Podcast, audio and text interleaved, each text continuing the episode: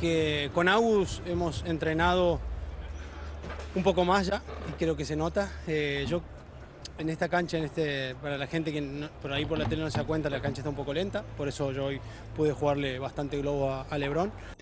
Para la primera de las cosas es, ¿qué es una pista lenta? Porque hay gente que no, que, eh, bueno, no entiende muy bien qué significa eso de pista lenta, ¿no?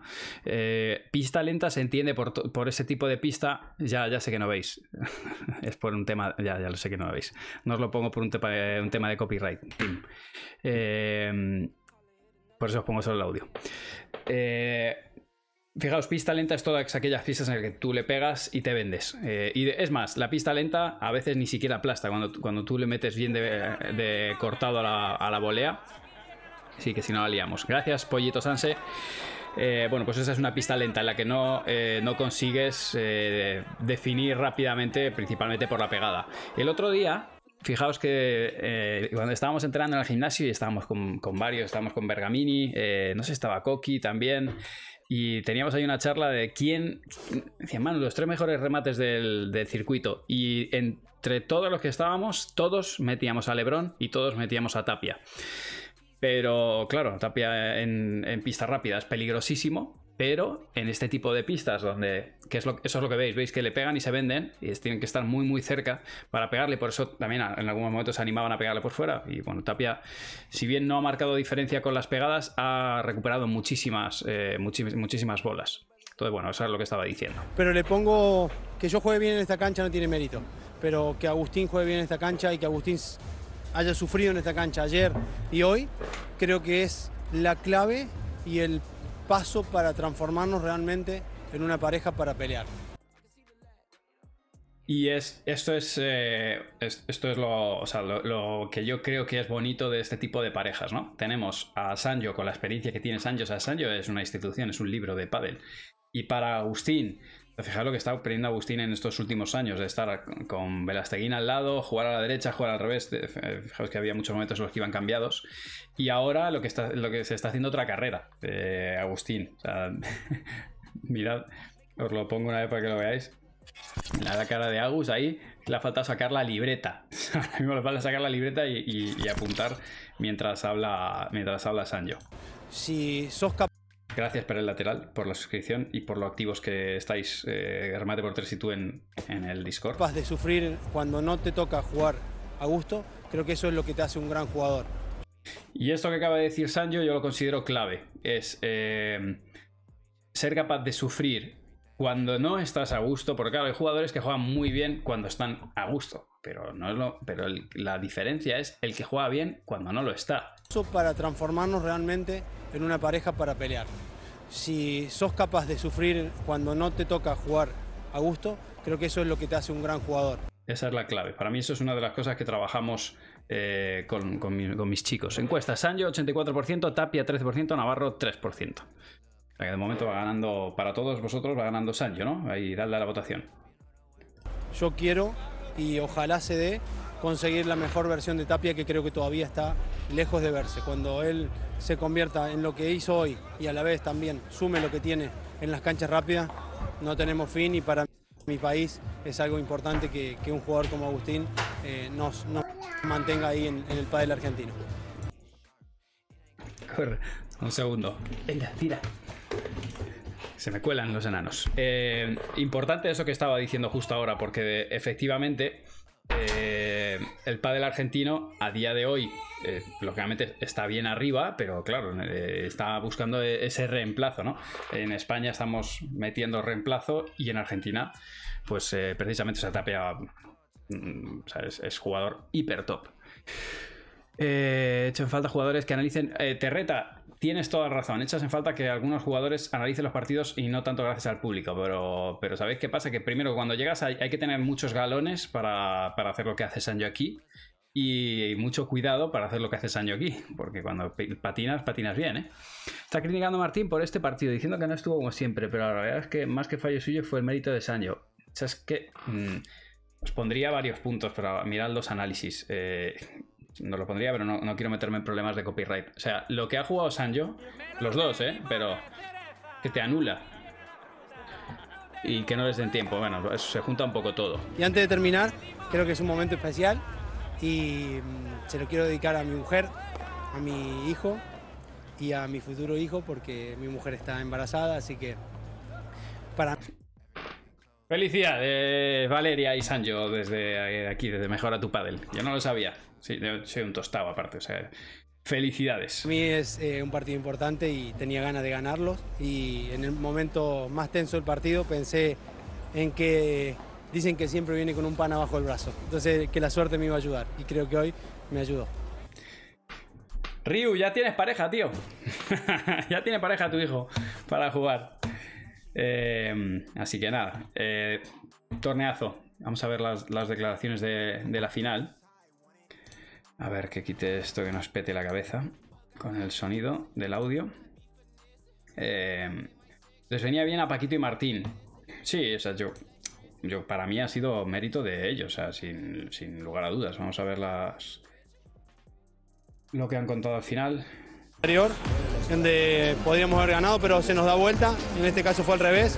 Un partido muy importante para nosotros. Se lo dije cuando terminamos, digo, creo que este partido acaba de dar, hacer un clic en nuestra pareja. Acaba de convertirnos también en una pareja que sabe sufrir, no solo que va a jugar bien cuando las cosas van bien, porque eso eh, en este nivel juegan todos bien. Lo que nosotros tenemos que, eh, aprender es a jugar eh, sin rendir al 100, por ejemplo.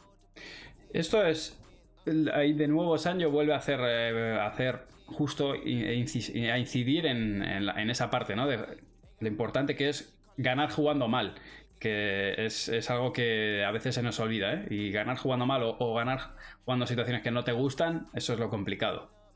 Por ejemplo, en esta pista Agus, yo sé que no es su pista y pudo adaptarse y jugar a otro pádel que él no es el que le gusta, pero lo hizo a la perfección, varió por arriba, no se equivocó, no se apuró, tiró rulo, tiró bandeja. Al final la hizo toda. Creo que el partido que juega hoy es para, para poner un cuadrito, para decir, bueno, menos el primer juego, eh, es para poner un cuadrito y, de ahí en más empezar a tener esas dos versiones. Creo. ¿Qué os gusta más, las pistas rápidas o lentas, chicos? ¿Vosotros qué opináis? ¿Pista rápida o pista lenta? Eh, así que lo felicito a él porque ha hecho un gran torneo y espero que podamos seguir por este camino, sobre todo disfrutando, porque lo estamos haciendo muy bien gracias a que disfrutamos adentro y afuera de la cancha. Pista lenta, por aquí Rodrigo, las pistas lentas son más interesantes. Eh, Sanji y Vela son dos jugadores que delante del micro suelen ser claros. Sanji sí. Intermedia, intermedia, mira que La lenta se ve los puntos, pista lenta sin duda se ve mucho más paddle. Paddle lento, rápido. Lentísima. Bueno, se va, va, en gustos. Bueno, como, bueno, como decís vos, eh, a veces hay que adaptarse cuando uno no está cómodo a las condiciones. Eh, yo creo que de a poco voy a ir madurando en ese sentido, voy a empezar a pensar más y todo. Eh, tengo al lado un grande que la verdad que jugó un torneo excelente, yo con altibajos, pero... lo, importante ahí, gracias Istogan por esa suscripción de 7 meses.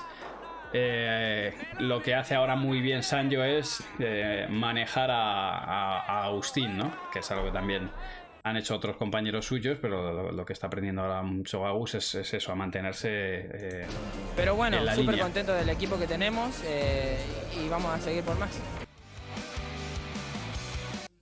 Declaraciones ahí de, los campeones. O sea que para vosotros, eh, de Team, en resumen, MVP del torneo se lo dais a, o por lo menos de la final, se lo dais a Sanjo. Y nos gusta la pista lenta, ¿no? A la, comunidad mejor de tu padre nos gusta la pista lenta. Ojo con el show que han montado los suecos, totalmente de acuerdo. Bueno, me, hacía los ojos chiribitas cuando, o sea, cuando lo veía ahí, hay todo el mundo sin, mascarilla ni nada, veía todo. Pero bueno, es que cuando llego a Suecia me pasa siempre igual, luego me acostumbro. Eh, la pala de Agustín es 18K en comparación con la Genius Arena, que es la 12K, será más blanda, ¿no? Pues eso es lo que decía. Esto es. Eh, sí, creo que sí que es 18K. Mm, mm, mm, sí. Eh, no os, puedo dar sensaciones mucho más en profundidad porque no la he analizado en profundidad, pero. ¿Cómo la tienes ahí? ¿Que ya se puede comprar? No. no se puede comprar. Tienes que venir a mi casa a llevártela. No, no se pueden comprar. Eh, chicos, Vamos a escribir a, a Miguel y a ver si está por ahí.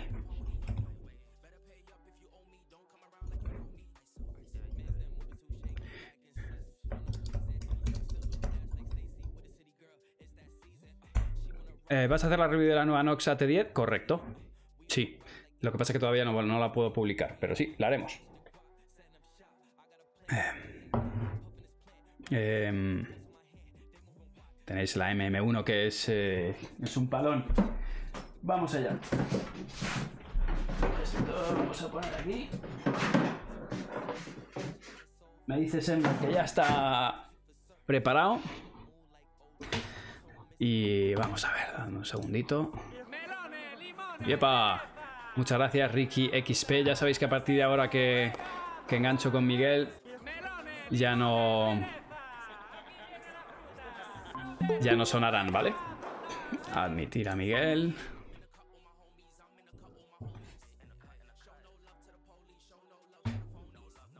Hola Manu, ¿Qué tal, Miguel? Muy buenas noches. Buenas noches. ¿Me escuchas bien y, y Sí. me ves bien? Te voy a intentar subir el volumen. A ver si yo también lo subo. A ver, súbelo tú todo lo posible y ya. eh, Vale. A ver qué tal ahora, mejor. sí. Mm, Vale. Chicos, os he subido a todo. A ver, a ver, vuelve a hablar, porfa, Miguel. Pues nada, estoy aquí ya encantado de estar contigo, Manu. Perfecto, millones de gracias, Miguel. Vale. Yo creo que le escucháis bien. ¿eh? Para, para todos los que estáis ahí, te voy a poner aquí bien en grande para que la gente te vea. Aquí vas.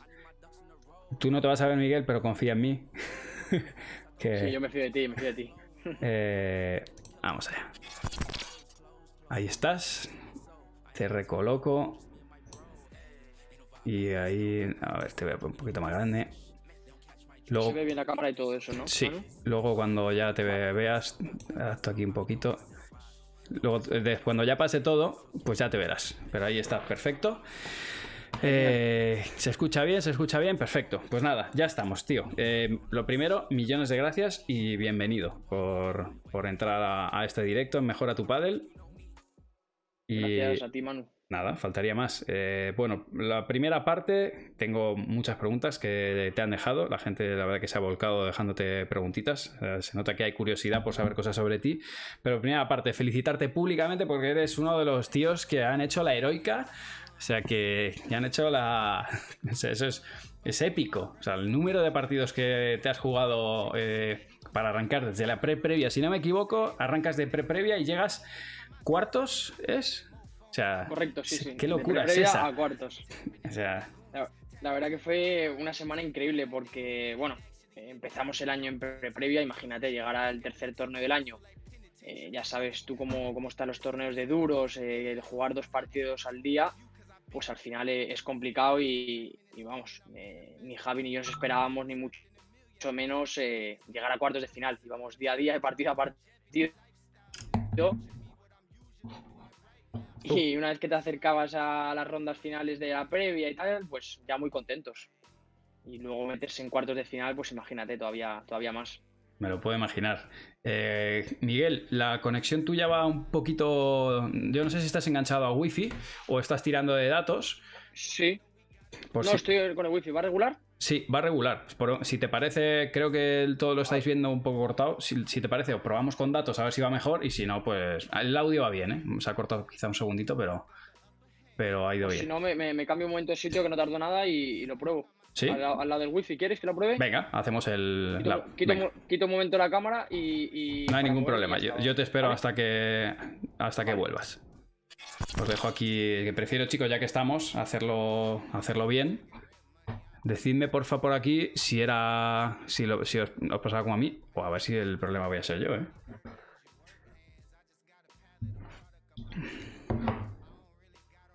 Sí, se cortaba, se cortaba. Vale, sí, sí, perfecto.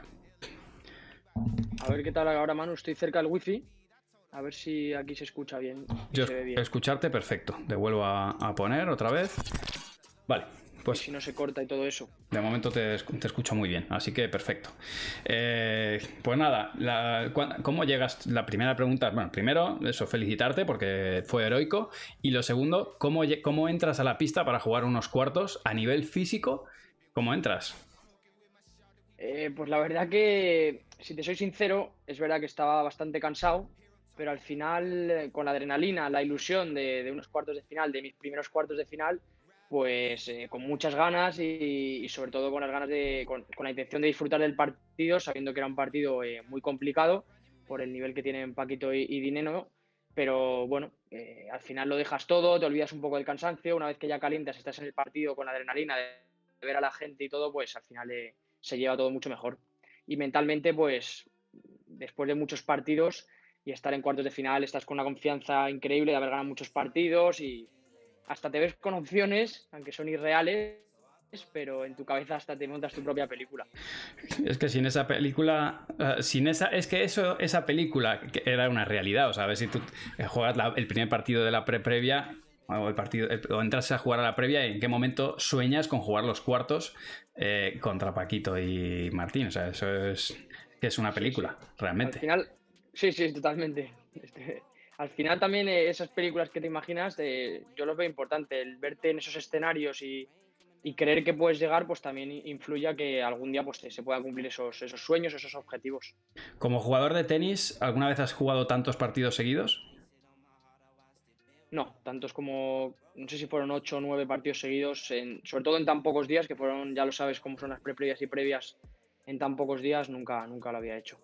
Y, pero crees que esa exigencia que tú traes de, haber sido tenista, yo también lo he sido, y lo riguroso que es el deporte y el tipo de bueno el tipo de entrenamiento crees que eso te ha favorecido para que hayas tenido esa ascensión meteórica porque no se puede catalogar de otra manera eh, que puedes llevar dos años tomándotelo un poco en serio el pádel si, si da Sí, llevo dos años y medio y yo pienso que el tenis me ha ayudado muchísimo. Creo que si no hubiera tenido el nivel de tenis que, he tenido, no estaría en el momento en el que estoy en el pádel. Al final, pues toda la consistencia durante muchos años, el sacrificio, pues creo que, me ha ayudado muchísimo a estos dos años y medio, pues no sé si te acordarás, pero la primera vez, los primeros sí. que me tomé un poco en serio, te, te, escribí, a ti por parte de, Alejandra y, tú, y ahí es cuando empecé un poquito a, a ver la opción real de, jugar al pádel y ahí es cuando empezó todo. Y sí, son dos añitos y medio, pero sobre todo el, yo creo que mentalmente es lo que más me ha ayudado eh, el venir del tenis al pádel. Cuéntanos alguna cosa así harta cuando jugabas al tenis, no sé, cosas, hitos importantes que la gente te, ubique un poco dentro del mundo del tenis. Pues yo alguna cosita sé, pero cuéntalo tú de primera mano. Eh, bueno, yo jugaba, estuve 504 me parece en el ranking ATP, bueno, pues, eh, un ranking que era un nivel bastante bueno, pero bueno, el tenis es un deporte muy complicado, que es muy mental y bueno, eh, tuve mis épocas mejores y peores y bueno, estuve jugando mucho tiempo futures y sí que es verdad que luego tuve alguna experiencia muy bonita y que recuerdo muy bien, que es, por ejemplo, jugar aquí en el Mutua Madrid Open, tuve la oportunidad de jugar la previa del, del Master 1000 en la Caja Mágica, jugué también algún Challenger y bueno, pues una experiencia de vida que me llevo para siempre. ¿Y em, ¿por, qué, por qué decides dejar el tenis y, y, meterte en, en pádel? Es una de las preguntas que más te han hecho, de hecho, en, Instagram y lo están poniendo ahora mismo también por aquí. Sí, me lo imagino. A ver, eh, sí que es verdad que era muy joven porque tenía 21 años y a lo mejor tenía que haberlo intentado más y bueno, pues siempre me, me, quedaré con esa espinita clavada de que a lo mejor podía haberlo intentado unos años más, pero llevaba unos años eh, estancado en el mismo ranking, eh, tampoco tiraba para adelante, no estaba cerca de lo que era mi sueño desde pequeñito, que era estar entre los 100 mejores y al final pues también mis padres hacían un esfuerzo económico que yo también ya me daba, empezaba a dar cuenta de lo que suponía para ellos y lo que suponía para mí empecé a presionar un poco más de la cuenta, no lo estaba pasando bien y, al final, pues mira, eh, decidí cambiar mi vida, cambiar el camino y, elegir este camino del que, bueno, la verdad que estoy muy feliz. Me imagino que, bueno, claro, eh, tú eres ese, porcentaje pequeño, pequeño, de los que alcanzan el éxito, pero, pero bueno, a día de hoy, eh, ¿sigues en esa nube o ya vas un poco haciendo pozo de, que esto es la realidad y de que, de que estás ahí, de que, de que estás eh, jugando con los más grandes. Sí, bueno, hace unos meses lo hablaba con, mi familia o con mi novia porque eh, yo no me imaginaba que este año, la verdad, iba a estar jugando ya desde la segunda mitad del año eh, cuadros finales. Yo pensaba que, bueno, que tenía opciones reales de, de poder jugar cuadros finales, pero no tan rápido y el, y el proceso y la subida ha sido demasiado rápida para mí que bueno, eh, al principio era como otro cuadro final y no, no, ya es lo que tú dices, que ya estoy en el cuadro final directo, que ya estoy jugando contra los mejores, en los mejores sitios, pasando encima rondas, haciendo partidos buenos y, bueno, pues intento también disfrutarlo, ha sido la segunda etapa, o sea, la segunda parte del año y bueno, me está tocando vivir unas cosas, la verdad que muy buenas. ¿Cómo, cómo cambia eh, o, qué cosas eh, notas eh, como diferencias entre bueno, las previas y el cuadro? Para ti, ¿qué diferencia ves entre, entre, jugar cuadro principal de un World del Tour o jugar dos, tres partidos de previa para entrar? ¿Te refieres de nivel o en general un poco de, todo? Bueno, de, todo, ¿no? Porque al final, cuando juegas previas, o sea, la, pregunta quizá es más orientada. ¿Ves mucha diferencia de nivel entre la gente que está en las previas, que regularmente toca y entra a cuadro, eh, con los que están asentados ya en cuadro? Y lo segundo es, ¿se juega diferente el pádel en las previas que, con respecto a, lo que se juega en, una pista central? Pues eh, respecto a la primera pregunta, eh, el nivel lo veo bueno, más o menos parecido. De hecho, yo era una de las parejas que estaba haciendo mucho, que empezaba muchas previas y que estaba haciendo muchos cuadros finales. Y luego, pues tanto como Javi como yo hemos demostrado que tenemos el nivel de, cuadro final. Entonces eso es positivo. Y últimamente estoy viendo que los torneos, los que clasifican de previa suelen ser casi siempre los mismos. O sea que el nivel en previa, sobre todo los cabezas de serie, son los que veo muy parecidos a los del cuadro final. Los demás, pues bueno, eh, depende. Hay jugadores que, como ya sabes, pues que son más veteranos, que están más para abajo. Y hay jugadores jóvenes que vienen muy fuerte, la verdad, y con un nivel muy alto. Y, al final el nivel en la previa yo, lo considero bastante bueno. Y la segunda pregunta, pues a ver, primera y segunda ronda de previa para mí cambia mucho, Manu, porque al final el tema de las salidas de por tres es la gran diferencia que, yo veo de jugar comparado con la última de previa que ya se juega en la pista central o en la pista 2 eh, al final eh, el sacarla por tres, sobre todo los chicos, eh, muchos de ellos ya la sacan por tres desde cualquier lado, entonces hay que jugar mucho más por abajo, se iguala todo mucho y los detalles son mínimos. Al final, luego cuando ya es la última de previa o el cuadro final en el pabellón, pues ya cambia mucho, puedes tirar mucho más globos, ya el sacarla por tres casi es perder el punto y cambia, cambia mucho, la verdad. Esta era una conversación que yo tenía con Mario Huete, porque claro, eh, nosotros con Mario venimos entrenando mucho para jugar la previa, entrenamos para, para previa. Y claro, eh, claro, cuando jugaba, empezó a jugar ya cuadro principal, pista central, y me decía, Manu, que esto es otra cosa. Joder, qué tranquilidad, puedes tirar el globo, tienes tiempo no se parece nada a lo que entrenamos. claro, es que lo que entrenamos tampoco se parece nada a, porque tiene que, tenemos que entrenar para jugar las previas. A día de hoy estamos en las previas. Que luego metes cuadro, pues sobrevive. Pero que si no juegas a esto, no pasas la previa, que es un juego rápido por abajo, ganar la red y la primera pelota que se cruza, le atizas. Porque si sale, se acabó. Sí, sí, justo. De hecho, bueno, yo que jugaba con Javi, que tú lo sabes que Javi es un jugador muy agresivo. Eh, nuestra táctica, por así decirlo, era jugar muy bien por abajo, intentar dar el paso rápido para adelante y cada globo que viniera, que Javi intentara sacarla por tres. Y luego tuvimos que adaptar ese juego eh, según pasaban los torneos, que nos acercábamos a últimas de previa y a cuadros finales, y ahí fuimos adaptándonos un poco, pero al final es, complicado. Y, y, Mario, además que le pega muy bien, pues entiendo que cada pelota que pueda le tiene que, le tiene que pegar. Totalmente. Bueno, eh, como tú dices, eh, empezaste jugando con Javi, mucha gente ha ido, te tengo que tirar de salseo, ya lo, no conocen mi comunidad, pero, pero mi comunidad es salseante.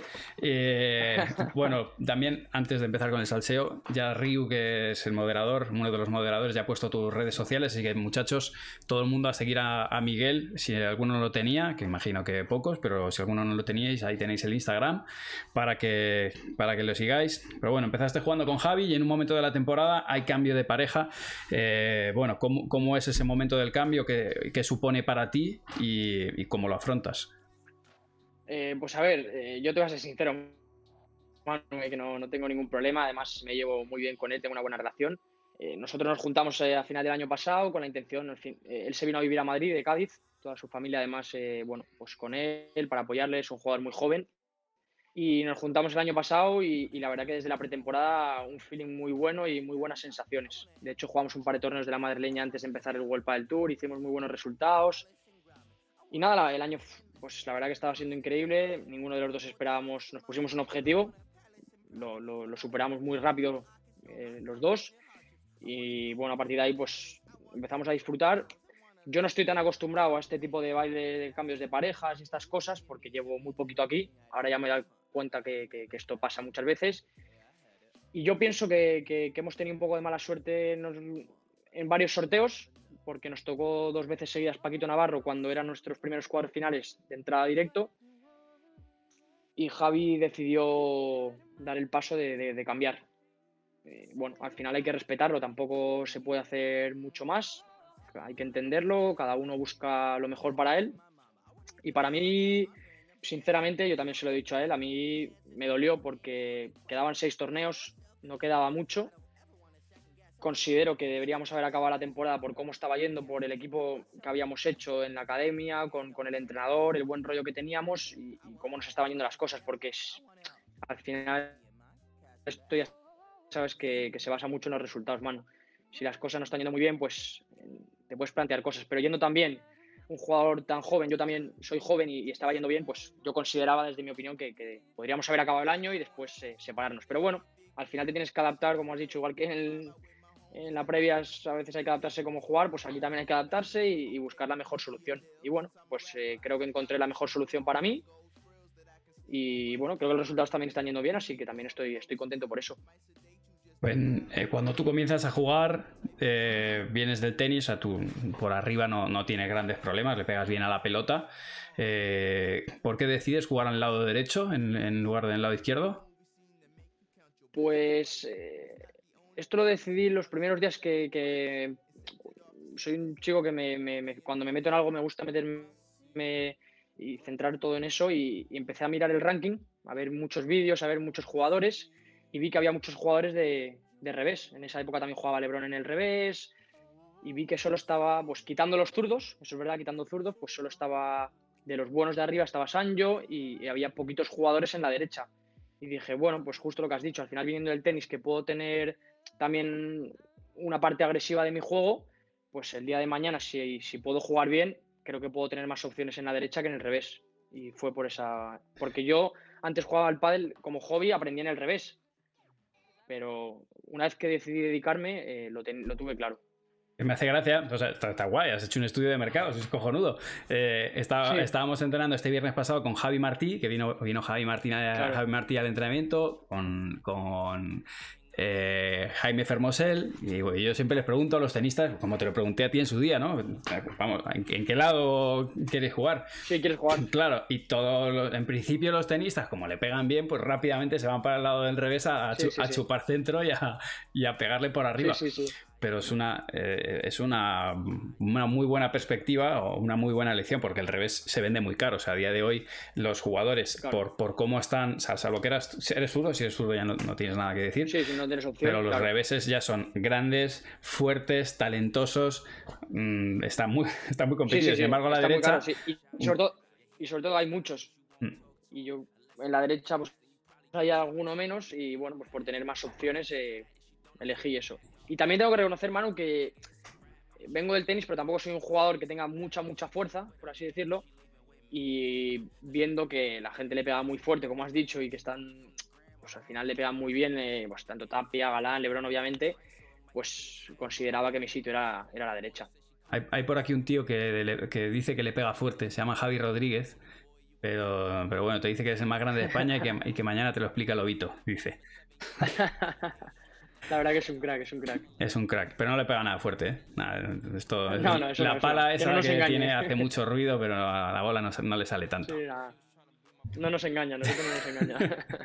te voy a ir te voy a seguir con algunas de las preguntas que bueno esa era una no eh, bueno pues elegiste el cambio de compañero ¿por qué eliges al compañero que con el que estás jugando ahora qué es lo que te qué es lo que te aporta pues eh, mira, mano, a mí yo soy un, jugador bastante profesional, bastante centrado y buscaba un poco algo parecido, alguien que tuviera un poco los mismos objetivos que yo.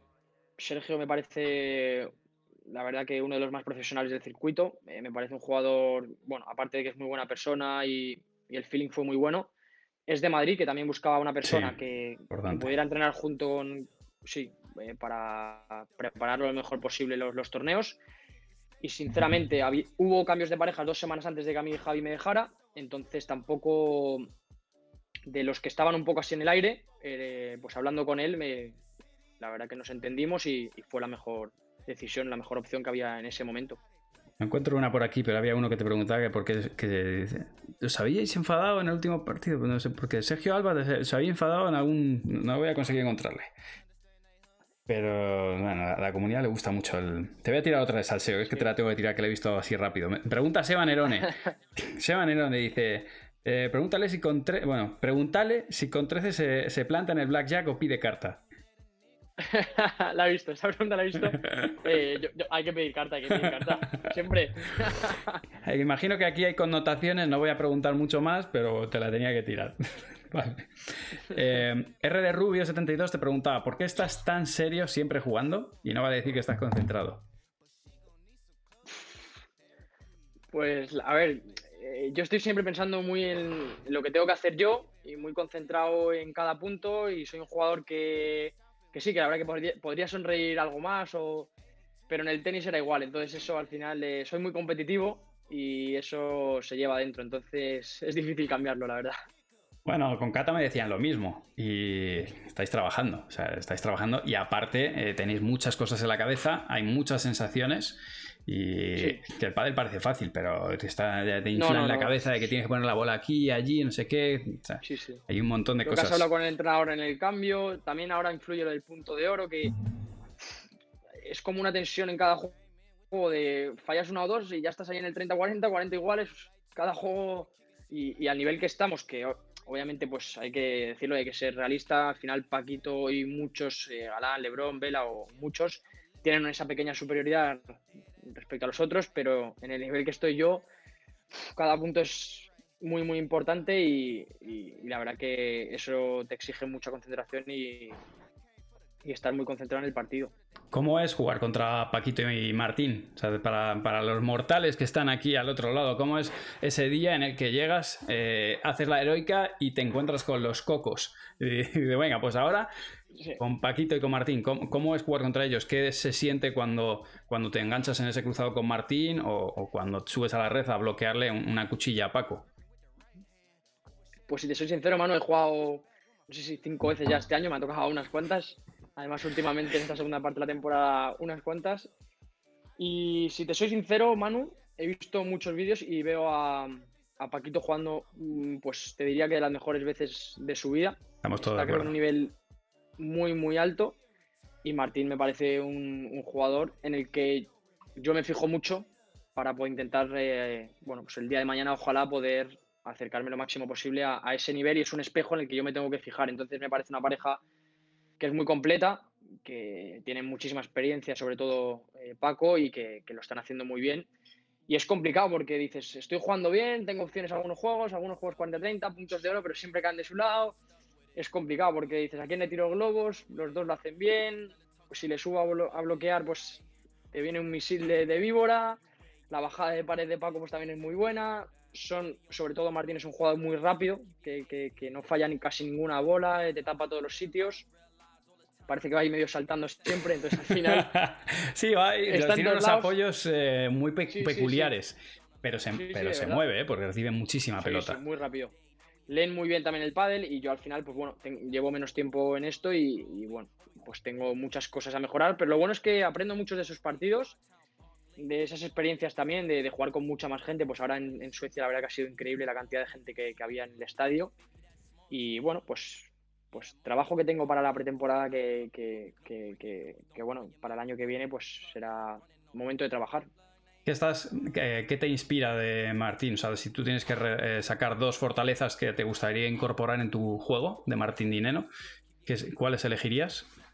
Pues, eh, bueno, eh, es un jugador muy, muy, muy sólido. Y luego también creo que lee muy bien el, bueno, las jugadas cuando tiene que entrar, cuando tiene que cerrar adelante. Los, los tiempos, ¿no? Los tiempos y los espacios. Sí.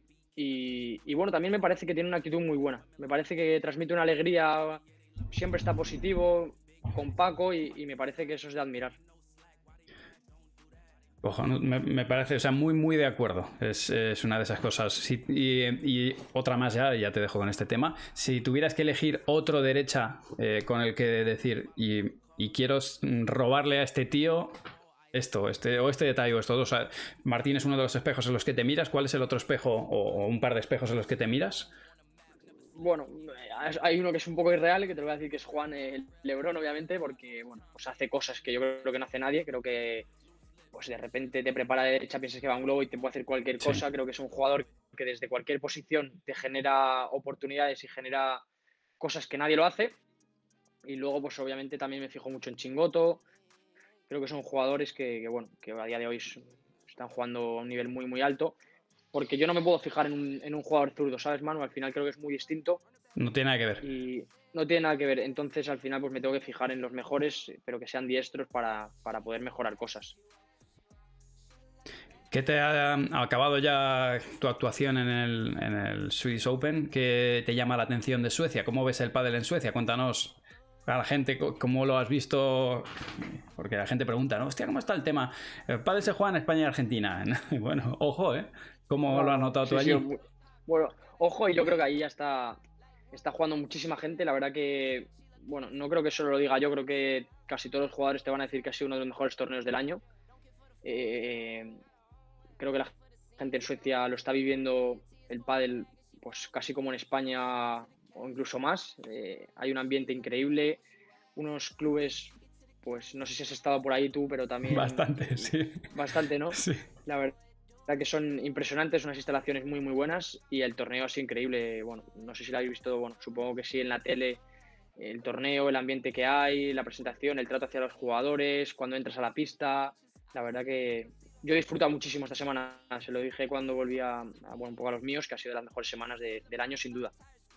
Yo la sensación que tengo de, Suecia desde, los primer, desde las primeras veces que fui, que yo empecé yendo al, sur, en Suecia ha ido, me da la sensación, o, tengo, o creo que hay cierta simetría con respecto a la expansión del pádel en España. Empezó un poco más por el sur y fui primero a esos clubes del sur, ya me llamaron la atención.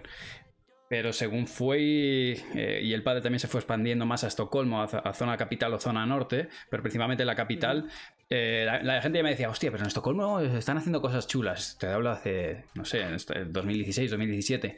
Y, y cuando fui por primera vez allí dije, qué cabrones, es que las que han montado. Porque claro, yo no había visto eso en mi vida. Yo no, no había estado antes y la verdad que, bueno, ya me lo habían comentado muchos y lo ves en las redes sociales, lo ves en muchos sitios, pero luego vivirlo ahí, pues yo me acuerdo el primer día, el martes, que fui a entrenar a otro club, luego entrené por la tarde en la pista central que estaban organizando, al día siguiente también fui a entrenar por la mañana porque jugaba por la tarde con Ale y con Juan y, la verdad que los, las instalaciones, los sitios, la gente, la cantidad de gente que está trabajando para que el, para que el deporte crezca, eh, bueno, la verdad que me pareció impresionante. Pues sí, y, he de decir que, eh, bueno, aparte de, eso, está pasando en, en toda Escandinavia. Pero que, o sea, mira, Finlandia, bueno, en Italia, no, que es verdad que los clubes, el nivel de clubes que yo he visto en Suecia no los he visto de momento en otros lugares, salvo que te vayas a, la zona de Oriente Medio, que ahí ya Dubái, Qatar, ya empiezas a ver también cosas muy hartas de decir, mm, ¿qué habéis hecho aquí? Pero ya em, empezamos a ver ya, o sea, ya con esa carta de presentación, ojo al del sueco, porque ya se lo están tomando muy en serio. De hecho, ya hay varios jugadores que lo están haciendo muy bien. Y va a empezar a pasar, bueno, pues como con el tenis, que te van, a empezar a salir figuras en distintos lugares que, pues que nos lo van a poner muy complicado. O sea que. Eh, sí, yo creo que eso es muy bueno para el deporte. Al final, que tú lo has dicho, allá hay jugadores que lo están haciendo muy bien. Eh, y creo que van a ir apareciendo países, bueno, ya hay varios, como has comentado, que, se están viendo, también Italia y Francia también creo que, lo están haciendo muy bien y está creciendo muchísimo. Y eso todo va, a hacer que, haya más jugadores de más nacionalidades y que, el deporte sea cada vez más internacional.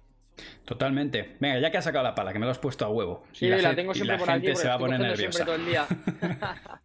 aquí la tengo, aquí la tengo. Me han dejado varias por aquí. Eh, por lo visto, el año pasado. Bueno, a ver, eh, me preguntaba lo primero: ¿por qué este tío va vestido de, de ASICS y, va con una Siux en la mano? Sácales de dudas, si es que se puede sacar de dudas. Eh, bueno, para el nuestro vende todas las marcas y bueno, pues para ellos les, les, interesaba que yo vistiera la, ropa Siux, eh, perdón, ASICS, y, bueno, pues es un acuerdo que llegamos a, mitad de temporada. Yo empecé vistiendo la ropa Siux, pero bueno, eh, yo estoy con ellos trabajando toda la temporada y a, mitad de temporada hicimos un cambio de, textil. Simplemente fue, fue eso, no hay, no hay nada más. Perfecto. ¿Y por qué eliges la, la pala que llevas, Sub-Zero? Bueno, eh, la verdad que a principio de año probé muchas, muchas palas eh, porque yo venía de otra marca y bueno, eh, la verdad que el trato siempre fue, yo se lo digo también a ellos, está siendo increíble, estoy muy a gusto con ellos, probé muchas palas, pero en cuanto cogí esta me, dio muy buena sensación desde el principio además y tenía un control y, sentía la pelota muy bien, además tenía un poco de potencia que también siempre lo busco al venir del tenis, pues tener ese un poquito de punch y, la verdad que estuve muy a gusto desde el principio y, tomé esa decisión. Cosas importantes que nos gustan a los cotillos. ¿Cuántos grips? Eh, soy un poco especial. Quito el grip original que viene. A ver, a ver. Y... A que lo veamos, señora ahí a cámara. sí, lo, tengo muy chiquitito. Son Finito, ¿no? Dos, dos, grips. O sea, hacer la de Lebron, que Lebron también le quita el, original y le pone dos. Hago la de Lebron, sí, sí, sí, sí, sí. Dos muy finitos, además. O sea, es muy pequeñito. ¿Es porque se lo has copiado a él o, ha sido invención? No, no. No, porque yo cuando empecé no, no, le conocía a él. O sea, cuando empecé a entrenar no, no le conocía a él. Y luego sí que cuando él llegó a la academia, porque yo estuve un año en la academia que él no estuvo, porque él estaba jugando con Paquito. Y luego cuando llegó a la academia sí que me di cuenta que lo tenía igual. Pero yo creo que hay muchos jugadores, Iván Ramírez también lo tiene muy, chiquitito. Entonces, bueno, eh, yo tengo la mano normal, el tamaño normal, pero sí que cambio mucho las empuñaduras eh, cuando estoy defendiendo, cuando estoy atacando, y me parece más cómodo. Estoy, estoy a gusto así. A partir de ahora voy a decir que Lebron te lo ha copiado a ti. Que lo has dicho tú. Sí, pues decirlo, sí, lo decimos, lo decimos. Parece bien. Eh, ¿Qué peso de pala llevas? 365. Bueno, o sea, sí, o sea, ligerita y manejable, o sea, sí, perfecto. Sí, sí. Eh, contrasta mucho, pues que luego fíjate que tenemos otros jugadores, pues un estilo Juan Martín o un estilo Silingo, que fíjate que es todo lo contrario, llevan palas de casi 400 gramos o más, algunos 420 en algún momento de la temporada, 6, 7 grips, o sea, fíjate qué diferencia, ¿eh? Sí, sí, además la de Silingo, que hace poco entrené un día con él, se lo vi y dije, es totalmente lo contrario a lo que tengo yo. Sí, es Excalibur. O sea, es una cosa terrible. y dice, pues, ¿cómo puedes mover? Y me dice, y, me decía, Manu, si yo tengo menos mano que Cervantes, dice, soy, soy manco, yo lo que necesito es que la pala no se mueva. no necesito hacer esto, yo no sé hacer esto. Entonces, claro, justo busca lo contrario. Al final depende de cada uno, de, tu tipo de juego y de, cómo te sientas tú. Pero yo llevo así desde el principio y estoy muy, muy cómodo. Mucha gente me dice, pero ¿cómo puedes jugar con eso? Si eso es enano, no se puede jugar, tal pero yo estoy a gusto. Eh, mal no se te está dando. O sea que la gente pregunta por aquí. Hago lo que puedo. ¿Cuánto mides? ¿Puede ser que midas un 80? Sí, más o menos por ahí. ¿Y, peso? Pues peso poquito, Manu. Soy un chico delgado. Estoy en 69, 70 kilos. Perfecto. Menos, de gaste para las rodillas. Eso, eso es magnífico. Eso es verdad, eso es verdad. Claro que sí. Gracias a Dios, de momento toquemos madera, pero las lesiones me han respetado también, así que ojalá sea así mucho tiempo. Bueno, al final eh, intento también que la gente vaya a, o sea, te, os pregunto mucho sobre este tipo de cosas, porque mm, muchas veces el amateur busca el espejo del jugador profesional y si solamente escuchas a, los animales que juegan con 400, 420 gramos, pala dura, no sé qué, parece como que, se tiene que jugar con, esa pala para rendir bien. Y, ya, ya ves a Lamperti puño fino y además pala de serie, ¿eh? no te creas que busca una pala eh, gente como tú, como, como Ivancho, como Lebron, que bueno, eh, puños, grips súper finitos, ¿no? Que contrasta porque de años atrás venía la gente jugando con, con, el, con el grip más, más gordo. Pues al final, bueno, pues distintas maneras de, enfocarlo. ¿Es pala personalizada durante algún momento de la temporada o es siempre la pala de serie? No, no, la verdad que no, Manu, siempre he tenido la misma pala de serie, además lo que dices, no he puesto ni plomo, ni he puesto nada, simplemente sí que he hecho el cambio de, del grip, que quita el original, y he puesto mis dos grips para yo estar cómodo, pero es la pala que, viene, que se vende y que, yo estoy a gusto, o sea, no... no... ¿Y en el tenis la, eras friki de... Porque el tenista con la raqueta es una cosa de locos. Sí, sí, en el tenis tuve ahí un buen cacao en la cabeza. Cambiaba a veces el grip de cuero, el grip normal, el plomo aquí, el plomo allí, el balance aquí, allí. Bueno, ahí sí que era una, un buen lío. Sí, sí, sí, sí, ahí la verdad que se me iba de las manos. Es que yo conozco casos de jugadores que incluso han llegado a comprar modelos que ya sabían que no se iban a fabricar, pero comprar decenas de raquetas y guardarlas en el, en el trastero o guardarlas en casa para que no se les acaben, con tal de no cambiar de modelo. gente muy, muy malita. Bueno, yo, yo, yo, yo jugaba con el modelo muy antiguo y me lo iban pintando de, del modelo nuevo.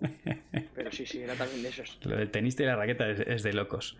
Eh, ¿Cuántas palas usas al año, aprox? Pues mm, yo no suelo romper, la verdad que no, se me suelen romper nada y pues 10, 12. 10, 12. Más o menos, habré calculado. Es una pala al mes, aprox. Sí. Yo es que siempre juego con la misma. No sé cómo lo hacen los demás. Sé que muchos tienen preparadas tres y que van cambiando. Pero yo siempre juego con la misma y cuando veo que está un poco ya gastada o al final de tanto uso, pues eh, cojo la siguiente. No, no me gusta cambiar no sé por qué. sí, yo a los míos les recomiendo siempre que, tengan la segunda pala, por lo menos que hayan tocado pelota en el entrenamiento. sí. Y para que, porque cuando la abres, la pala está dura. No, no es la misma sensación cuando la abres que cuando pasan dos, tres no horas. Es la misma.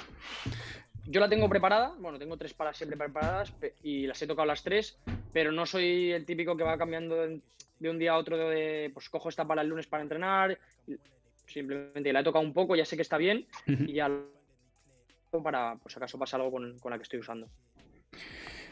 Correcto. Em, a ver, que voy a tirarte, voy a seguir leyéndote de las que te doy un poco de respiro también. Em, bueno, mira, esta me gusta. Ruby, no sé leerlo, Rubión 14, 144 FPS, algo así. Eh, ¿Cuál era tu sueño de pequeño? Bueno, mi sueño de pequeño era ser top 100 eh, en el tenis. Y bueno, pues ahora, a raíz de no haberlo conseguido, pues tengo otro como sueño y objetivo, que es que, bueno, que ahora estoy en el padre y que, en mi cabeza no, no, me gusta decirlo, tengo otro, otro sueño. ¿Cuál es tu sueño a día de hoy? Bueno, a día de hoy es disfrutar de lo que estoy haciendo, que es una cosa que perdí en el tenis, que era disfrutar del día a día, del entrenamiento, de mejorar cada día, de aprender cosas. Siempre estoy intentando mejorar mi día a día, tanto a nivel profesional como personal. Y, lo estoy disfrutando mucho el día a día. Es una cosa que, echaba mucho de menos. Así que pues mantener eso y obviamente pues que a nivel de resultados y ranking eh, subir lo máximo posible. Yo creo que eh, además por el, por el, estilo de persona que eres, ya te digo yo que lo vas a conseguir, porque fíjate, o sea, lo que has conseguido es épico, es que, eh, es que no, no, hay ninguna tontería, ¿eh? y, al final es establecerte ahí y seguir regular, porque el, el pádel al final es así.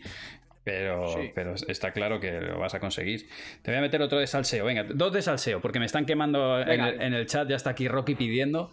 bueno, primero de ellos, que nos cuentes alguna manía, nos, nos preguntaba José Ubeira. ¿Alguna manía antes de los partidos o...? Las que bueno, yo tengo, por ejemplo, eh, bueno, pues eh, siempre cambio el grip en cada partido. hay mucha gente que no, lo hace, pero yo siempre tengo que cambiar el grip antes de jugar. Aunque haya jugado 10 minutos el día anterior y se hayan retirado, da igual. El grip para mí está usado, entonces siempre... Y siempre voy al mismo baño antes de ir al partido, Manu. ¿Al mismo? Siempre. Perfecto. O sea, el día que, el día que nos toque de rivales te voy a cerrar la puerta. Vas a ver encima. igual, yo espero. Yo espero. sí, sí, no sé. Eso lo tengo desde el tenis y bueno, pues lo, aquí me, sale natural. En el torneo voy, el primer día al que voy, ahí voy siempre. Eso me pasa a mí. O sea, yo, si hago una rutina el primer día de competición, hago siempre lo mismo. Es enfermedad pura. Y toc. Y si he pillado un banco, tiene que ser ese banco. Eso me ha pasado siempre. Yo, no, chicos, chicas, no, no. E-, ese banco de ahí, que es en el que he ganado el día anterior, a ese banco. Luego Ahí vamos. Algunas veces cuando no sale dicen, ah, bueno, ha sido mala suerte. Pero me parece bien, o sea, repitiendo, repitiendo los formatos. Eh, te tengo que decir que si, bueno, por aquí preguntan, porque hay veces que los, invitados vienen y sortean eh, camiseta, pala, gorra, yo qué sé, cosas que, que, a lo mejor ya tengas que entramos en temporada nueva y que vayas a finiquitar. Si tienes algo para la comunidad para sortear, bienvenido, si no, no pasa absolutamente nada. Eh, porque además es que te estoy, te estoy atracando, no te lo había planteado, pero me están aquí. Hay varios eh, integrantes de la comunidad que son muy activos pidiendo, pidiendo sorteos. Yo, la verdad que encantado. Si queréis, eh, sorteamos, si os parece bien, una pala, pues yo por mí encantado. ¿Una pala? Yo, si, si- si a ti te parece bien y a la gente le, le apetece. A ver, espera un o momento. te he metido en un lío, te he metido en un lío. No, no, no, lío ninguno, yo lo digo por ti. A ver, pala, mañana yo voy a sortear una pala. Sí, efectivamente, se te ha ido de la mano. y Yo estaba pensando, bueno, que sortee una camiseta o algo. No, no, al revés. Si yo encantado de sortear algo, es por ti. Por... Sí, hombre, a la gente hay que, hay que, hay que cuidarla también, que Vale. luego nos animan mucho. Ok, eh, pero. Guay, pero, pero hay que. Joder, es la hostia. Hay, hay que subirte a las redes sociales o algo. O sea, no. Dices, Sí, están- algo, algo hay que hacer. están por aquí diciendo. Un poquito, claro. Que venga Semler todos los meses, están diciendo por ahí. vale, ok. Guay, yo te lo agradezco, lo vamos a hacer, pero, pero la gente, tenéis, que, tenéis que hacer algo a cambio. O sea, a Miguel hay que subirle. Claro. ¿Cómo estamos? Dame un segundo, ¿eh? Vas a desaparecer, para, para ti no va a haber, creo, ningún, ninguna cosa rara. Eh, a ver, me meto en tu Instagram, voy a meterme en Semler y te voy a mirar las redes. O sea, vale, vas a sortear la pala, pero, pero estás en 4.856 seguidores. ¿Te parece que lleguemos a los 100.000? A los- perdón, a los 5.000, me, me venía arriba. Cuando llegues a los 5.000 la sorteas. Venga, cuando llegue a los 5.000 la sorteamos. Venga, Eh, chicos, si llegamos hoy a los 5.000, la sorteamos en directo antes de que acabe. Está en 4.850 y ahora, cuando- vale, 57 ya. Eh, Ya, ya están subiendo rápido. Claro. En cuanto que llegue a los 5.000, Miguel, si no es hoy eh, y es dentro de dos Sí, días, sí. en dos días te hago otra llamada y en directo Claro, eh, la lo- sorteamos. la sorteas, ¿vale? Pero la pala ya se ha comprometido a sortearla, joder. Me Qué- comprometo, sí, sí. Qué maravilla, macho. Ya está 69, bueno, ahí vais subiendo. Hecho, vale. Pues cuan- 60 ya, vale, ok, van a ir subiendo. ¿Para subs o para todos? Eh, yo, creo, yo creo que para subs, muchachos. Eh, para los que estáis suscritos, es- siempre, siempre lo hacemos así, ¿vale? ¿Te parece, ¿Te parece entonces que lo hagamos así? Cuando, Sí, claro. cuando llegues a los 5.000, me lo dices, conectamos y vamos, la gente está flipando contigo. Todo el mundo a seguirle a Miguel. Fenomenal. O sea, maravilla. Eh, a ver, un segundito. Que voy a ver, es que tenemos seguro. Bueno, si os parece, chicos, en lugar ya de seguir tirando de Instagram, os dejo a los que estáis ahora en directo que interactuéis con él. Otro seguidor de Sembler por aquí, dicen, está aquí. Sí, señor. Os- Dejadme preguntitas que queráis para, para Miguel, aprovechemos. Bueno, estamos ya a punto de llegar a los 4.900. Eh, Está subiendo, está subiendo. Sí, tío, te, te has ganado la audiencia, o sea, 4.901 ya. que venga firmada. La- eh, sí, porque el día que, que quede contigo, lo que, lo que hacemos es que yo, yo te llevo un rotulador y la firmas para a que le toque. ¿vale? Fenomenal. Fenomenal. Eh, mañana sorteo. Sí, mañana yo sorteo una, chicos. Rafa, yo mañana sorteo la mía, que me corre. Todos los meses yo sorteo una pala para los suscriptores, una Siux, además. Se meten en el catálogo y eligen la que quieran, pero no todos los días te- podéis tener una pala de, de Sembler. Eh, hola, Miguel. ¿Diferencia entre la Phoenix 1K y la Sub-Zero? Si es, si es que has probado la de Javi Ruiz. Es la. Eh, Sí, a ver, te podría decir que, que son palas más o menos parecidas. Diría que la suya es un poco más dura, pero tampoco la he podido probar mucho y no te puedo decir mucho más. Pero sí que es un poquito más dura que la, que la, que la Sub-Zero, que la que llevo yo. O sea, que a, a 4.913. Ojo, eh, que, llegam- que la sorteo en directo. O sea, si llegamos a los 5.000 en directo, llamaros a ahora mismo a vuestro primo. Espera, eh, dame un segundo, Mike. Vamos a hacer una cosa, porque vamos a hacer una historia de Instagram. Vamos a alargar este directo lo justito y necesario. Puede ser épico. A ver. Hola a todos padres, estamos en directo en este mismo instante con Miguel Sembler, se acaba de volver loco y sortea su pala si llegamos a 5.000 suscriptores, seguidores en su canal de Instagram. Os lo dejo aquí, 5.000 y sorteo la pala ahora mismo. Estamos en directo. este Vamos a subir. Ahora va a subir rápido, ¿eh, Manu? Claro, eh, vamos a etiquetar aquí a Miguel Sembler, aquí pongo el circulito, Hola a todos, padres. Estamos en directo. en sortea su pala. Locura. volver loco Y sortea su pala si llegamos a 5.000. Vamos a ponerlo aquí en rojo, en plan, Os lo dejo aquí. ¿qué está pasando? Sorteo. Te juro que no estaba preparado esto, ¿eh? Se ha, se ha venido arriba. Yo No, te no. iba a pedir una camiseta o una gorra o algo así. No, ya me, me he visto ahí y he dicho, bueno, venga, una pala. Vale, sortea su ta, Miguel Sembler. Vale, Estamos en directo en este mismo instante. 5.000 Se acaba de- seguidores. Y sorteo su pala si llegamos Y- a 5.000 suscriptores. Vale, ahí está. Subido. Pues lo dejo aquí. 5.000. Hecho. Sorteo la pala ahora Pues ahí está. ¿Cómo va Miguel ahora mismo? Eh, ¿En cuánto estás? Vamos a verlo. Uf, no lo he mirado yo, no lo estoy mirando. Da igual, te lo digo yo. Que voy a ver. Joder, qué, qué mal se me da el PC. Estoy acostumbrado a Mac. ¿No me actualiza esto? Uy, 4.929. Sigue subiendo. Bueno, todavía queda, todavía queda. 4.929, sí. Hay margen. Eh, bueno, Ryu, que es el moderador, ya está encendiendo el ordenador. O sea, a Selber echándole humo el teléfono. Eh, vale. Justo tengo... Vale, gracias a todos los que estáis renovando la suscripción. Claro, es que las estáis claro, eh, el sorteo de mañana es cuando normalmente la gente renueva la suscripción, pero claro, si va a ser para suscriptores, hoy la gente tiene que eh, renovarlo. Tiene que suscribirse, claro. Sí. Eh, a ver que voy para allá. Ah, Faltan 85. Te vamos a subir los seguidores, pero eh, damos suerte. En México, Argentina os vais a salir. Entrar en un directo da suerte, Miguel. Es verdad, ha pasado muchas veces que han entrado la gente en directo y, y luego han hecho buenos torneos. O sea que espero que Pues sea. ojalá, ojalá sea así. Venga, te tiro una para que te mojes. La pregunta O, o Herrera 07. Si tuvieras que elegir un revés para jugar, ¿con quién te gustaría?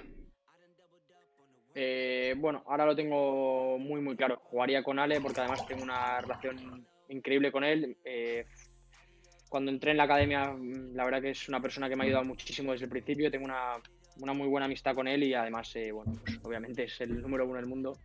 Así que lo, lo tengo claro. ¿Cómo es Ale? Si tuvieras que definirlo, ¿cómo definirías a Ale Galán?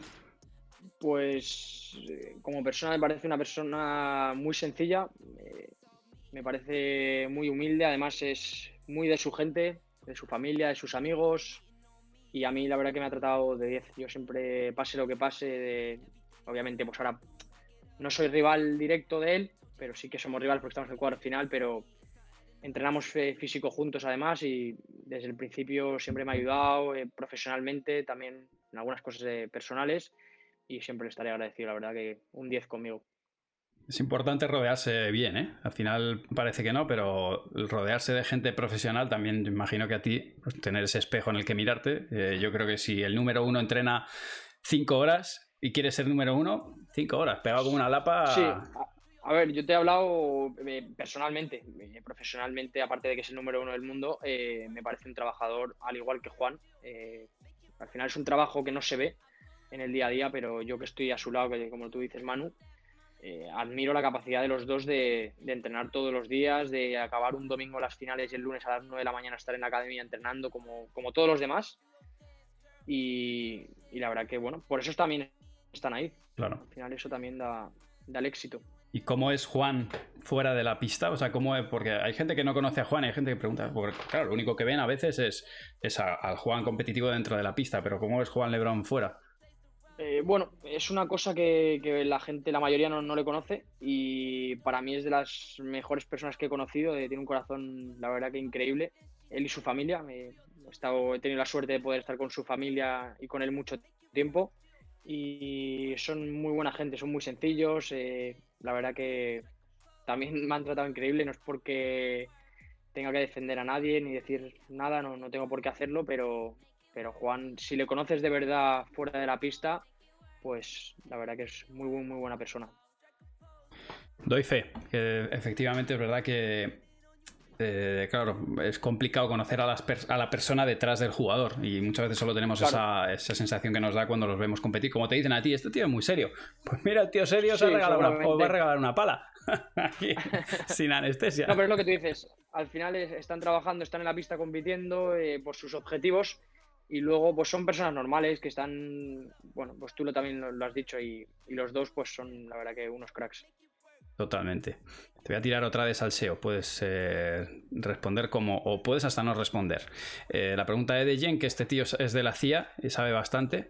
Eh, se plantea, ¿Te planteas el inicio de la temporada que viene jugar en otros circuitos distintos a World Padel Tour?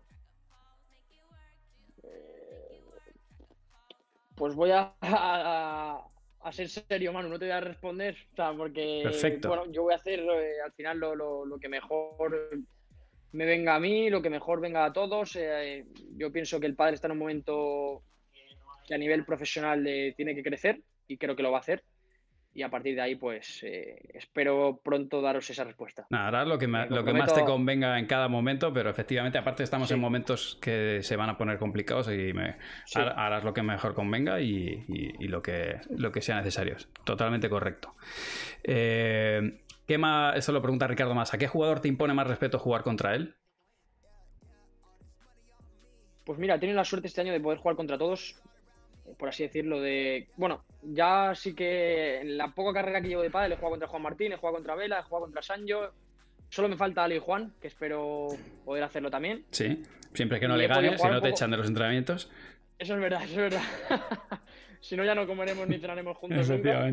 Pero he podido jugar contra todos y me ha impactado mucho la sensación de tener a Juan Martín enfrente y, y a Vela. Sinceramente, creo que son, bueno, pues dos jugadores. También lo es Paquito, por supuesto, y también me, me impacta muchísimo. Y, y Sancho, pero sí que pues Juan Martín y Vela es como que, además, como son más mayores y yo no me pensaba que iba a jugar contra ellos, pues el haber compartido pista contra ellos, eh, para mí ha sido un sueño y, y sí, es lo que más me ha- me- ha gustado. Jugar con Vela es. eh, es que Vela lleva jugando siempre. Ha estado- Sí, sí, sí. ha estado siempre. ¿Cuántos crees que llevas ya? ¿Cómo estamos? Eh, no lo he mirado, eh, pues a lo mejor 4.960. 71. 4.900. 71. Uf, Sí. está, cer- está cerca, Manu. eh, igual a lo mejor te toca 74. sortear. 4.974. O sea, vamos chavales, vamos chavales. 4.975. Cada vez que refresco, voy a poner otra historia. 4.976. Voy a poner otra historia. A la gente. Vamos a ver, da- dame un segundo, perdonad los que estáis en el chat, ya que estamos, pues ya que ya os vais a la cama Claro, claro. sabiendo si, si habéis eh, conseguido. Chicos, nos faltan 20 seguidores en la cuenta de Miguel Sendler. Os la vuelvo a dejar aquí y estamos en directo en Twitch sorteando una pala. Así que dadle caña que nada, en 5 minutos la sorteamos. Vaya, vende humos estoy hecho, Miguel. Es una cosa. No. Tiro no, no, limones, no. vendo humo. Aquí está. Vamos a ver. Vamos a ponerle circulito. Seguidores en la cuenta de Miguel Sendler, os la vuelvo a dejar aquí y está Aquí. en Twitch sorteando una pala. Sí, sortea su palabra. Ahora, no esperéis jugar igual que él. Ya os lo, ya os lo aviso. No, jugar mejor que yo, hombre. Sí. Si van a jugar mejor que tú, que me avisen. Que me vienen bien. Que necesito jugadores top. A ver, ahí está. seguidores Qué cosa mejor que hacer un domingo por la noche que te regalen una pala. Eh, La verdad que es un buen regalo, ¿eh? Para ir Joder. la semana. ya te digo. Eh, a ver, que voy a mirarte otra vez. Antes de seguir leyéndote cosas de, de la gente. A ver. ¿Cuántos crees que estás? Pues estaba en 75, me has dicho. ¿Sí? 90. 92.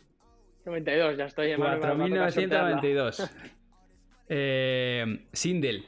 eh, esa pregunta no se la puedo hacer porque eh, no, no puedo hacérsela. Pero bueno, seguro que hay alguna, alguna marca que le gustaría. Dicen por aquí que invite a Sembler cada semana. O sea, te, vas a hacer. Mira, ha habido tíos que cuando han pasado por aquí han, han hecho un antes y un después. Uno, uno de ellos era Rafa. Cuando vino Rafa fue un antes y un después porque es un, un cachondo brutal. Lógicamente Cata y Seba. Y hoy, hoy vas a marcar un antes y un después. O sea, no sé quién será el próximo que venga, pero el próximo que venga tiene el listón aquí arriba. Pero Bueno, aquí eso es bueno, arriba. eso es bueno. Eso es positivo. ¿5.000? Ahí Hay que tienes. sortear, Manu. Ahí, Ahí lo tienes. Sí, señor. Sí, están, están poniendo ahí. Y, además esto va, va a tener cierta inercia, o sea que no se va a quedar en 5.000, va a ser 5.000 y algo. ¿eh? O sea, ahí te vas a ir... Bueno, pues objetivo superado. Y a César lo que es de César, 5.003 vas ya. Muchas gracias a todos. Eh, voy a hacer una historia eh, dándole las gracias a todos los participantes. Equipo, muchas gracias a todos los que habéis participado. Ya ha superado Miguel los 5.000. Ahí le tenéis. Ha superado los 5.000 eh, seguidores en Instagram. Así que hacemos el sorteo justamente ahora. Os dejo aquí el enlace para los que queráis entrar. Sorteamos su para. Hecho, os voy a poner aquí el enlace para que entren los que no estén. Y, ya está. Lo único, el sorteo no lo vas a poder. Eh, Ryu, corrígeme si me equivoco. Tengo que conectarme contigo para que hagamos el sorteo. ¿Es así? Pongo aquí el enlace. Vale. Eh, aprovecho que esta pregunta la han hecho antes, Miguel. Me han dicho, ¿por qué elegiste M3 para entrenar? ¿Qué es lo que te aporta? ¿O, o por qué recomendarías a la gente entrenar ahí? Pues mira, la verdad que llevo ya dos años en la academia, o dos años y un par de meses, y desde el principio el trato de Mariano y Jorge hacia mí y la predisposición de querer ayudarme, de transmitirme que podía tener esas posibilidades de, de jugar bien, de, de tener esas características, y el grupo que había, Ujú. la cantidad de jugadores que había, de, de bueno, la profesionalización de, la academia, de la, la implicación que había con el grupo, me gustó muchísimo. Creo que, bueno, pues hay muchísimos jugadores muy buenos. Creo que, que Jorge Mariano, además, también, eh, bueno, y los demás entrenadores, también tengo que decir eh, que, que hoy, que esté toda la temporada está con Alberto, que, que le estoy muy agradecido a, a todo el trabajo que ha hecho conmigo. Pues creo que se han portado de 10 conmigo. Yo he intentado siempre dar lo mejor de mi día a día. Algún día seguro que lo he tenido peor, pero siempre intento dar el 100%, eh, aprender de ellos. Creo que son entrenadores muy buenos. A las, a pruebas nos remitimos. Tienen muchos jugadores top. Aparte, muchos los han, los han hecho desde abajo. O sea que Sí, eso tengo entendido y la verdad que, que, bueno, aparte también a nivel personal tengo muy buena relación con ellos y, y la verdad que ojalá pueda estar mucho tiempo con, con ellos.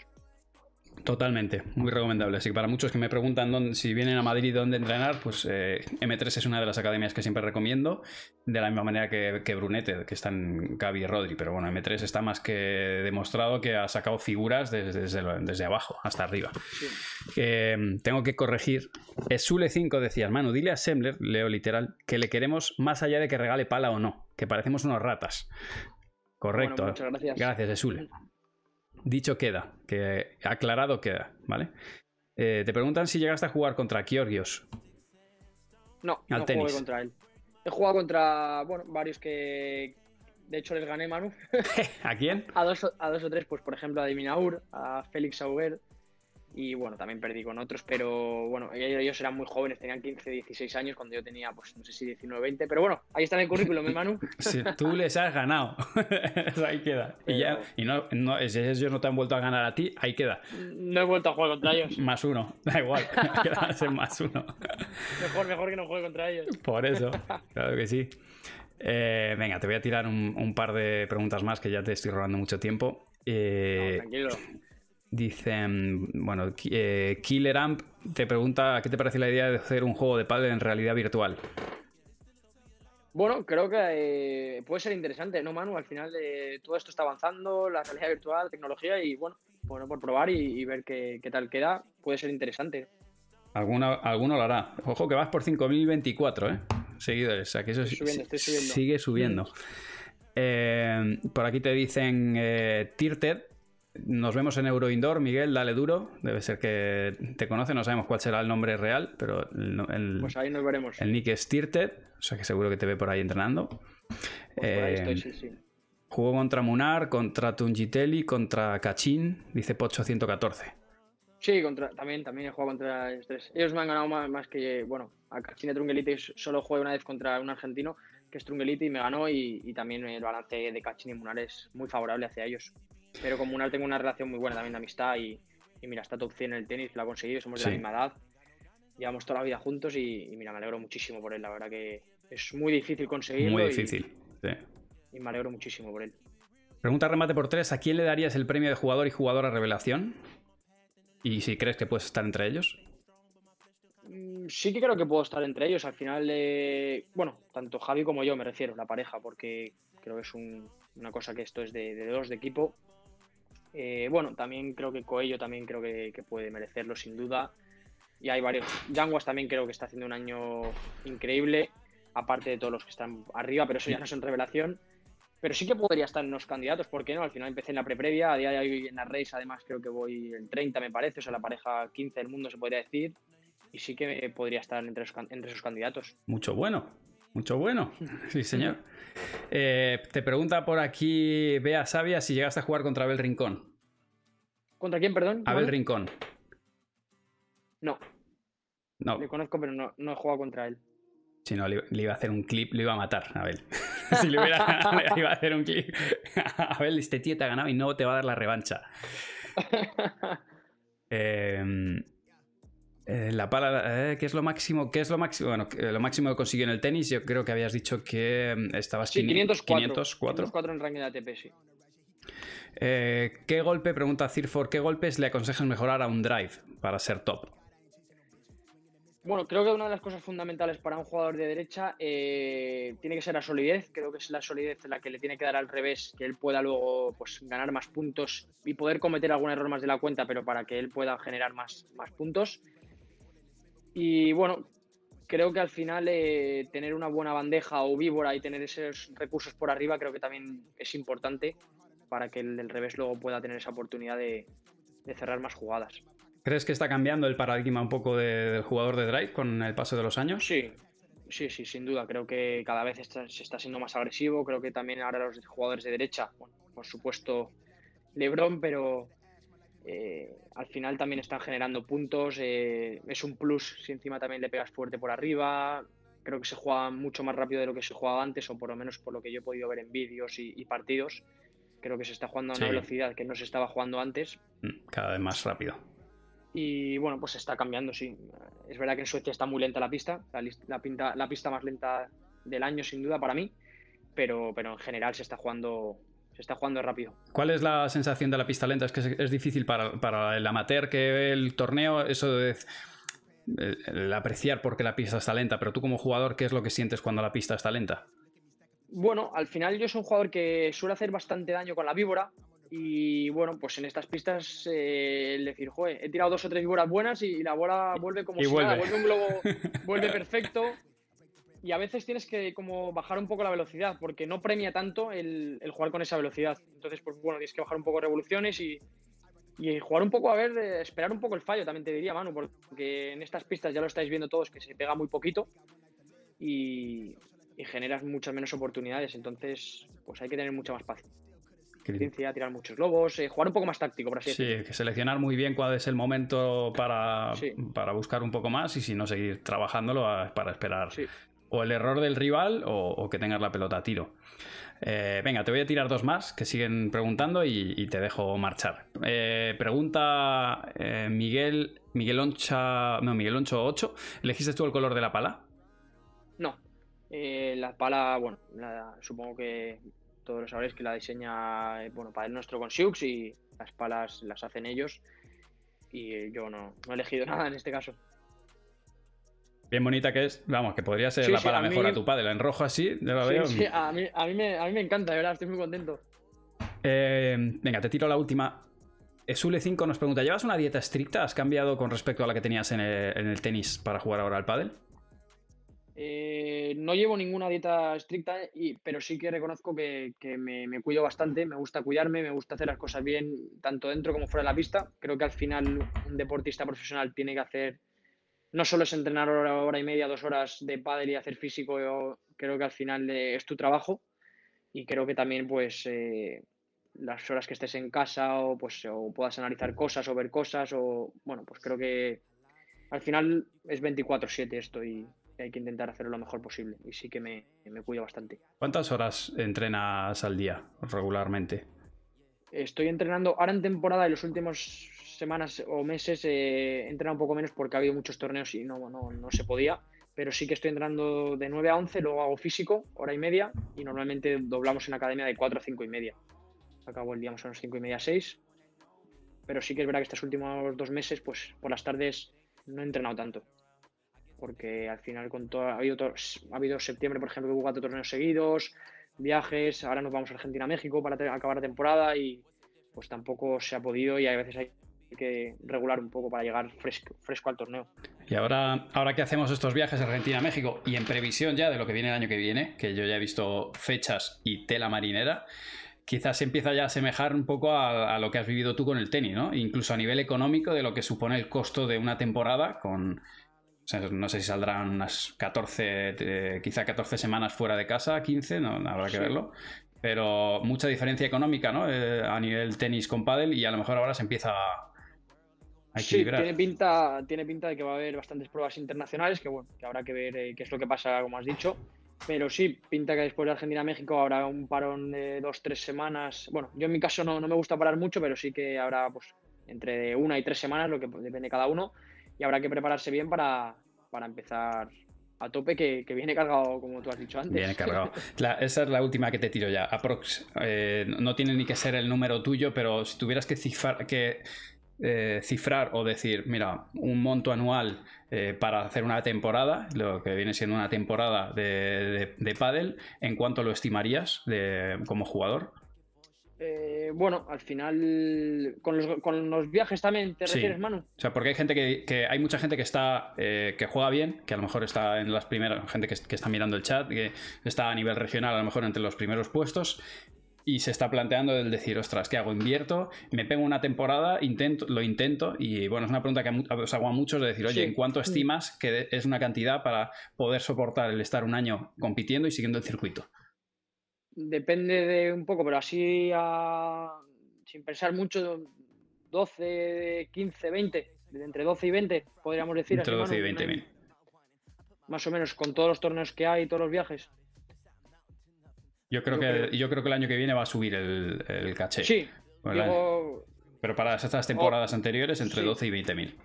sí, depende ya un poco de cada sitio que estés, si estás todos los días entrenando o no, si Claro. viajas con entrenador o no, ya muchas cosas que Bien. influyen. Pero sí, el año que viene va a, su- va a subir y creo que bastante. Sí, se, va a ir, se va a ir saladito. Pero bueno, yo creo que también van a empezar a, a venir otros ingresos y, y van a cambiar también el price money. Sí. Irá cambiando, o sea que vienen, vienen cambios muy, para muy en positivo. Y nada, pues Miguel, eh, millones de gracias. Eh, la verdad que has marcado un antes y un después. O sea, me has dejado el canal ahora mismo, que todo el que venga detrás de ti lo tiene muy difícil, pero... Pero nada, eh, habéis tenido acá a Miguel eh, un, ejemplo y creo que llegas en una época dulce de- del pádel, lo vas a enganchar para arriba, no tengo ninguna duda de que vas a estar ahí arriba y, bueno, pues eh, uno de los grandes nombres de, presente y futuro que, que lo seguiréis teniendo, así que dadle mucho cariño cuando lo veáis por los torneos, que ya es un, ya es un jugador que ha pasado por, por la comunidad. Pues nada, Manu, eh, gracias a ti, de verdad, que muchas gracias por tus palabras. Me lo he pasado, hemos pasado un rato, de la verdad, que increíble, ha estado muy divertido. Me, me alegra que la gente me haya podido conocer un poquito más, que, que no soy tan serio. Eh, el que se lleve la pala, pues eh, también que la disfrute, que, que- que se porte bien con ella. Y luego a que- a Y- quien os toque, por favor, ponedle un mensaje de- por Instagram a Miguel y, da- y de- y le dais las gracias, porque al final ha sido, os juro que ha sido cosa suya. De- me da- yo soy muy vergonzoso, te tengo que decir, pidiendo cosas. Me cuesta mucho, eh, bueno, no sé, soy así. Te, lo he tirado así un poco porque lo estaba poniendo un poco por presión de, bueno, a ver si suelta, bueno, si le tira por ahí una, una camiseta, una gorra. Como estamos ahora en un momento que a todos nos sí, cambian sí. las cosas para las del año que viene. Y bueno, pues igual eso, Claro. lo de tirar la pala ha sido... Ha sido No te lo esperabas, no te lo no, para nada. O sea, que a que le Bueno, toque, pues por nada. favor, le- que le mande una- un mensajito y una foto cuando la tenga para, para que la gente, la gente lo vea, que no, que no ha sido tongo. Pues sí, y nada, también muchas gracias a ti, Manu, por, por invitarme a estar contigo. La verdad que, que haces un trabajo que, que considero que es complicado, que, que es difícil, que, que hay que trabajarlo mucho. Así que nada, también eh, enhorabuena por lo que estás haciendo y, también que, que- que- que haces que el pádel crezca, así que también enhorabuena. Nada, un placer. Gracias a ti, Miguel. Pues te mandamos un abrazo muy, muy fuerte. Todos los mejor a tu padeleros de la comunidad y eres bienvenido la- para el próximo, a que metas final o ganes un torneo. eh, después de que ya contestes a las, a toda marca, todo- todo- te llame todo el mundo, luego No, te, no. te volveremos a dar, a dar entrada aquí en, en Mejor a tu Padel. Claro que sí, Manu, cuando quieras, así que estamos en contacto y, Sí, y hablamos cuando, cuando lo necesites, ¿vale? Muy bien, un abrazo enorme de parte de toda la comunidad. Muchas gracias a ti, Manu, un abrazo a todos. Otro, chao. Chao.